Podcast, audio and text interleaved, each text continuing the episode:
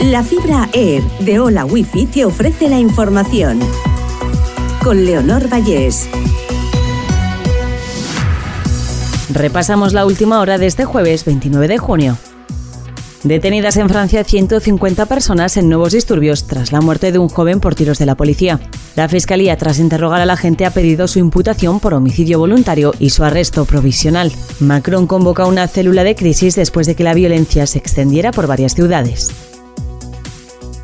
La inflación se modera en junio al 1,9%, su nivel más bajo desde abril de 2021. España es la primera gran economía de la eurozona en bajar por debajo del 2%, el objetivo de precios del Banco Central Europeo.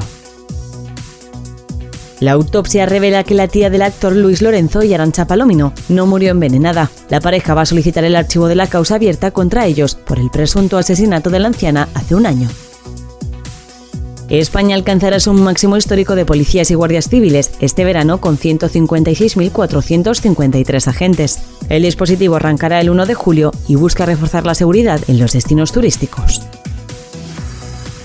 Los matrimonios valencianos separan sus carteras. Más de 7.000 parejas firmaron el año pasado la separación de sus bienes ante notario. La comunidad valenciana es la región de España en la que más han aumentado las capitulaciones, un 178% en la última década. Hola Wi-Fi, velocidades de fibra, vivas donde vivas, te ha ofrecido la información.